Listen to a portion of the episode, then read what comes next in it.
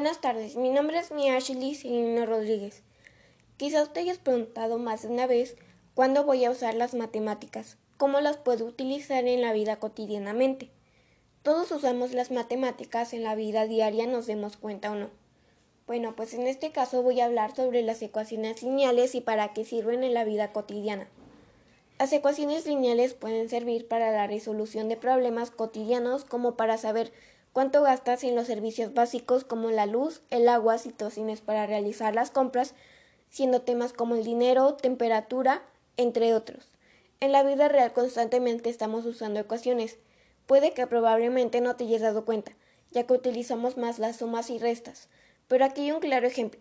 Supongamos que quieres comprar nueve chocolates, pero en la tienda te dicen que en total son 72 pesos. Para saber cuánto cuesta cada chocolate planteamos una ecuación. 9C igual a 72, donde C son los chocolates.